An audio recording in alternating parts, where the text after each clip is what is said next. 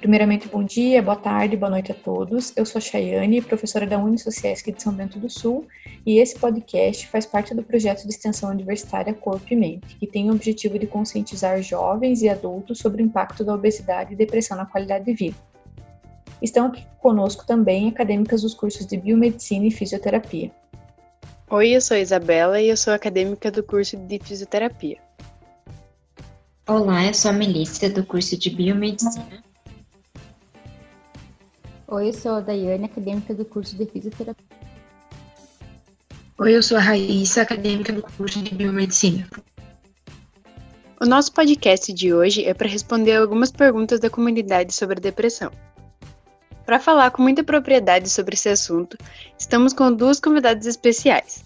A Lívia dos Santos Paula, que é formada em psicologia pela Unifil, que tem especialização em saúde mental, psicopatologia e psicanálise pela PUC do Paraná e mestrado em saúde da criança e do adolescente pela Universidade Federal do Paraná. E a Sabrina de Barros Zancanaro, formada em psicologia pela Universidade do Contestado em 2016. Possui especialização em avaliação psicológica e curso de especialização em psicopatologia infantil ludopedagogia e psicomotricidade, e intervenção em aba, para autismo e deficiência intelectual. É também mestrando em saúde e meio ambiente na Universidade da região de Joinville, a Univille. Livi e Sabrina, bora lá esclarecer essas dúvidas? Como saber se estou com depressão?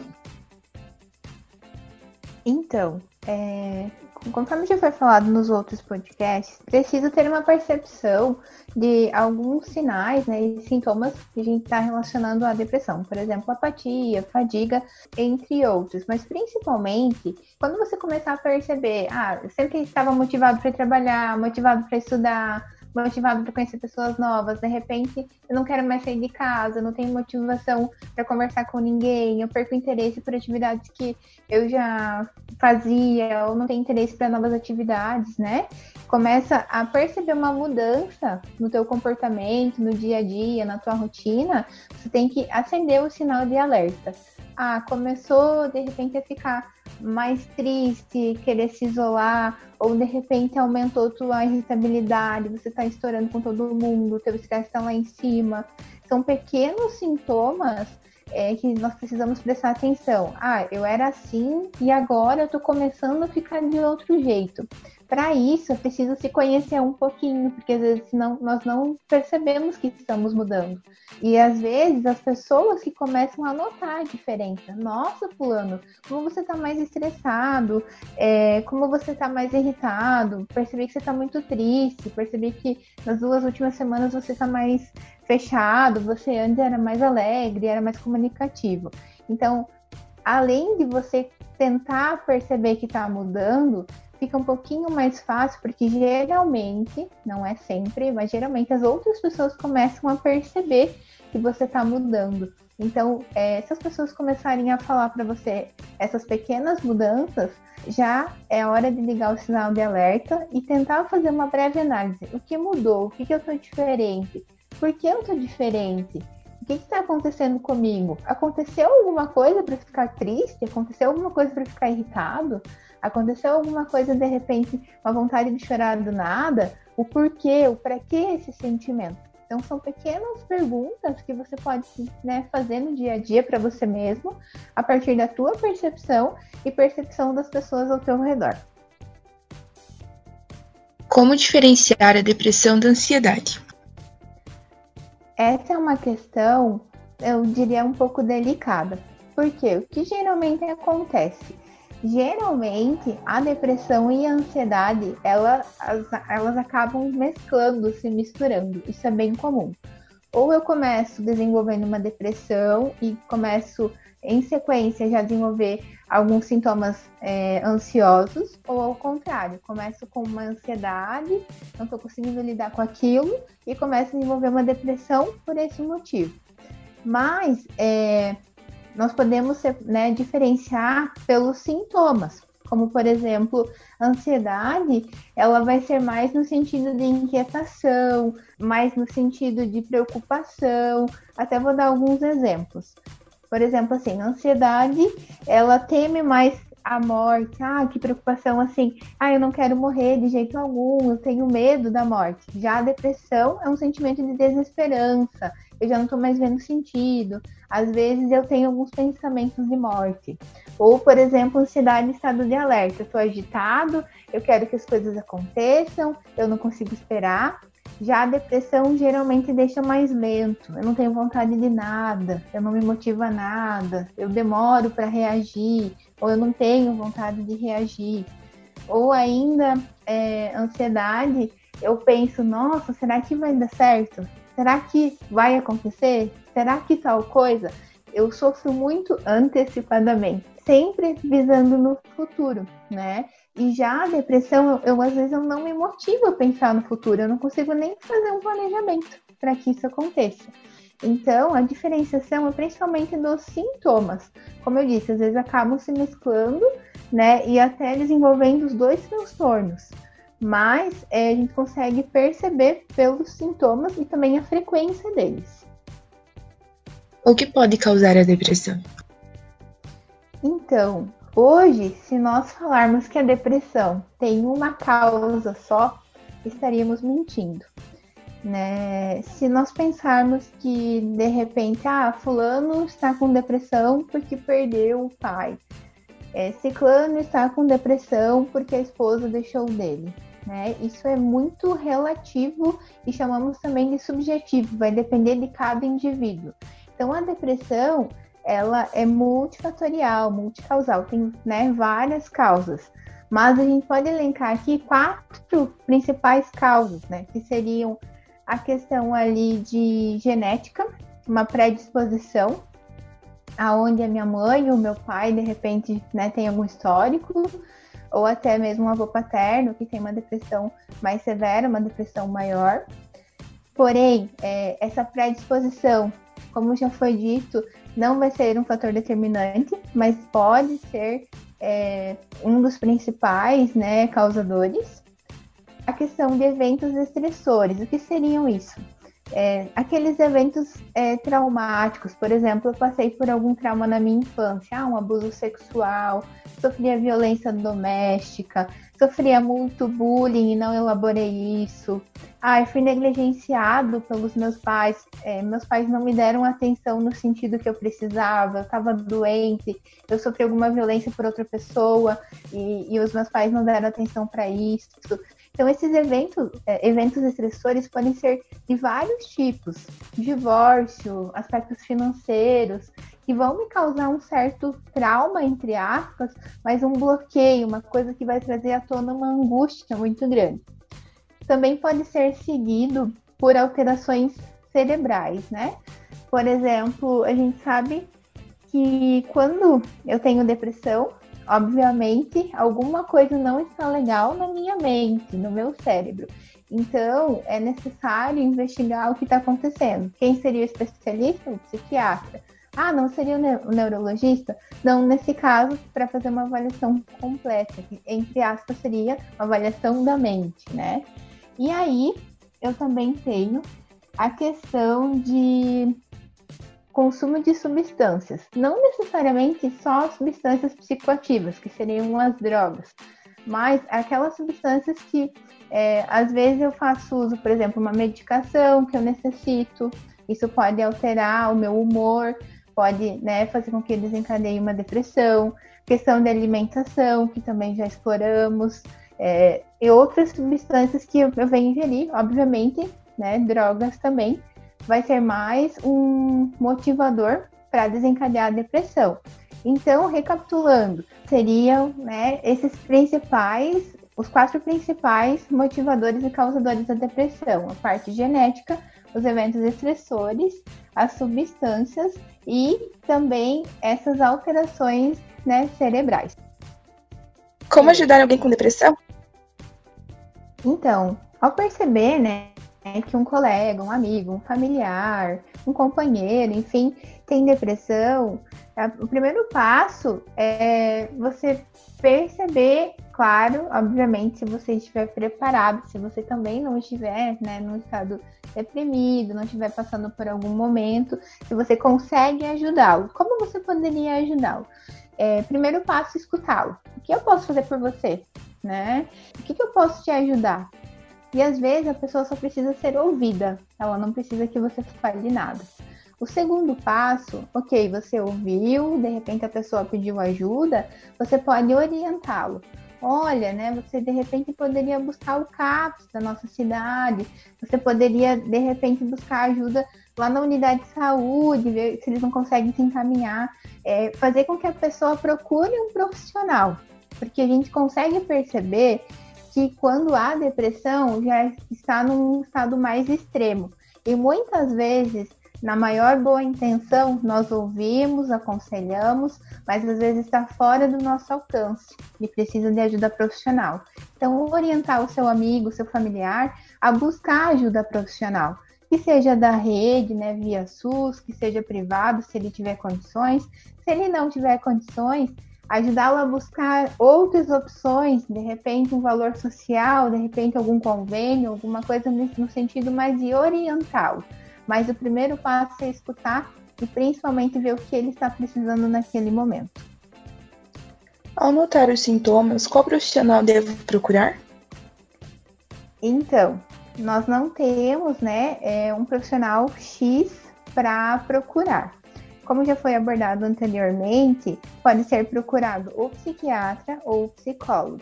Por quê? Porque o psicólogo muitas vezes ele vai dar conta via terapia né, conseguir trabalhar, elaborar esses sintomas, enfim. Mas muitas vezes é só a terapia não vai dar conta, dependendo do nível que está a depressão.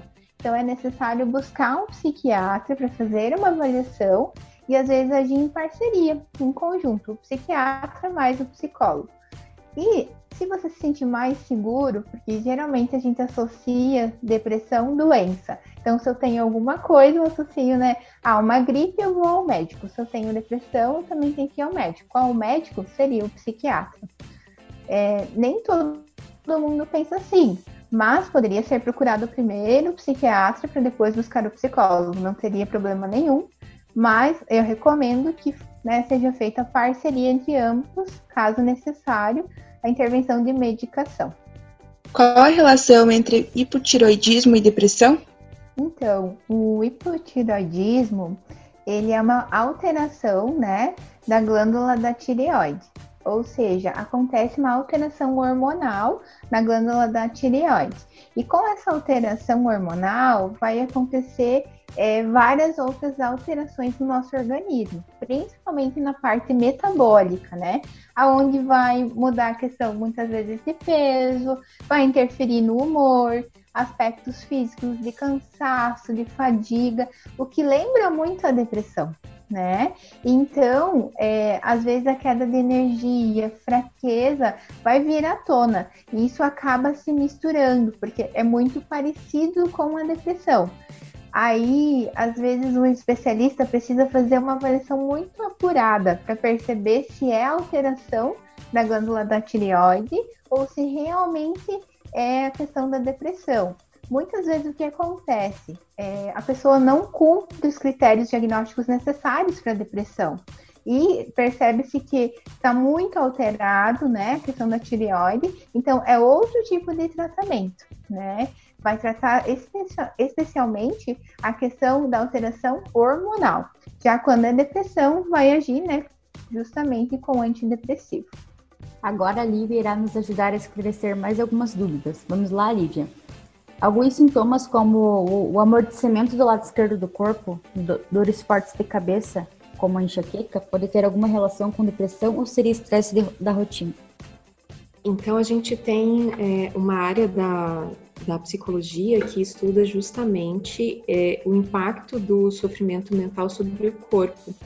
Então, é possível que a pessoa tenha aí é, sintomas físicos importantes relacionados à, à depressão, sim.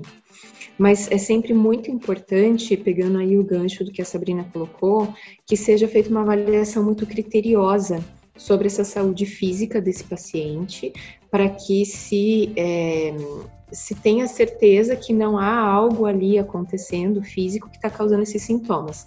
Mas a gente pode ter é, esse tipo de sintoma, né, de amortecimento e tal, relacionado a quadros depressivos, um pouco mais voltado para a parte ansiosa, né? Que também, como a Sabrina citou, a gente tem é, os sintomas ansiosos bastante presentes nos quadros depressivos, mas podemos ter alterações físicas sim. Então, é bem comum o, a pessoa começar a procurar lá no posto de saúde, né? E vai várias vezes lá no posto com queixas diversas, é, físicas, incômodos físicos importantes, que se repetem. O médico clínico geral não encontra nada que justifique esses sintomas, e com o piorar do é, com o passar do tempo, ele percebe uma piora de humor desse paciente associado aos sintomas físicos que às vezes ficam mais evidentes antes da mudança mais drástica de humor. Então, ele encaminha para o tratamento é, da área psi, né? Seja psiquiatra ou psicólogo, ou multiprofissional, com os outros profissionais também que atuam, e o paciente passa a ter uma melhora de alguns sintomas físicos, mas o diagnóstico diferencial, é uma avaliação criteriosa desse paciente é muito importante porque a depressão está acontecendo mais em jovens do que em adultos?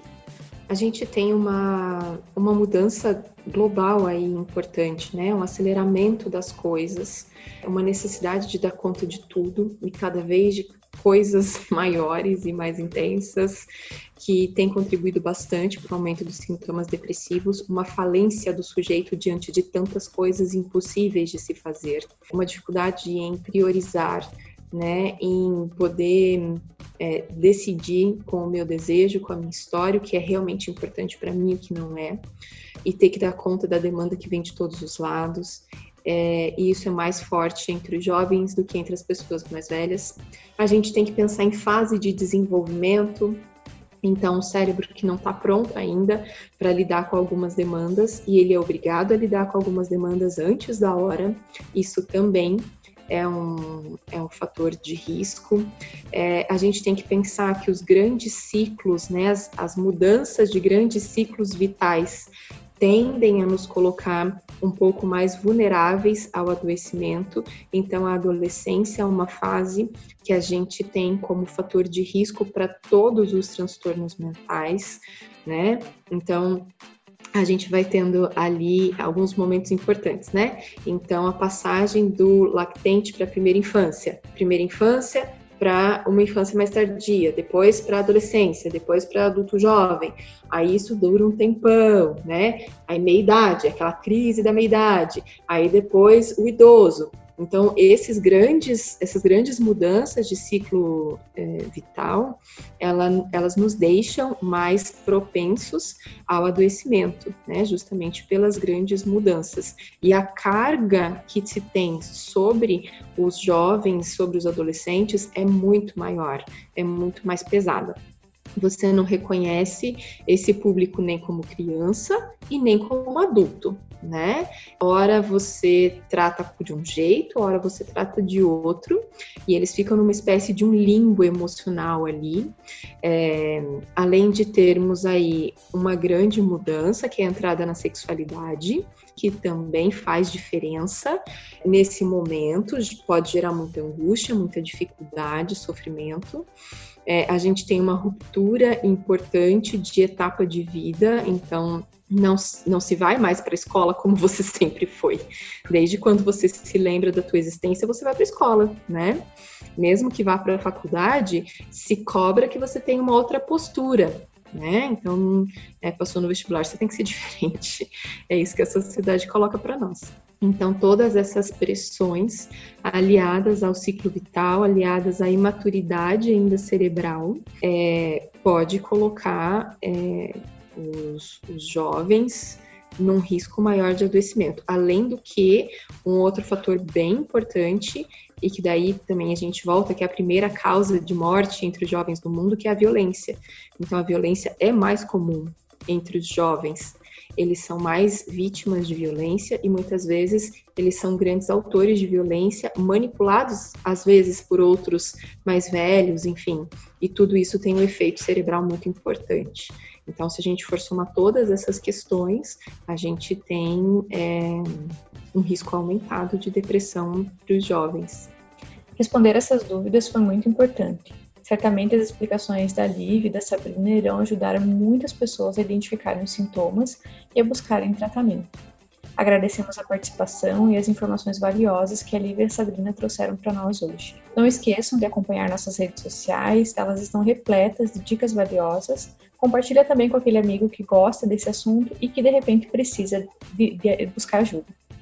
Até mais!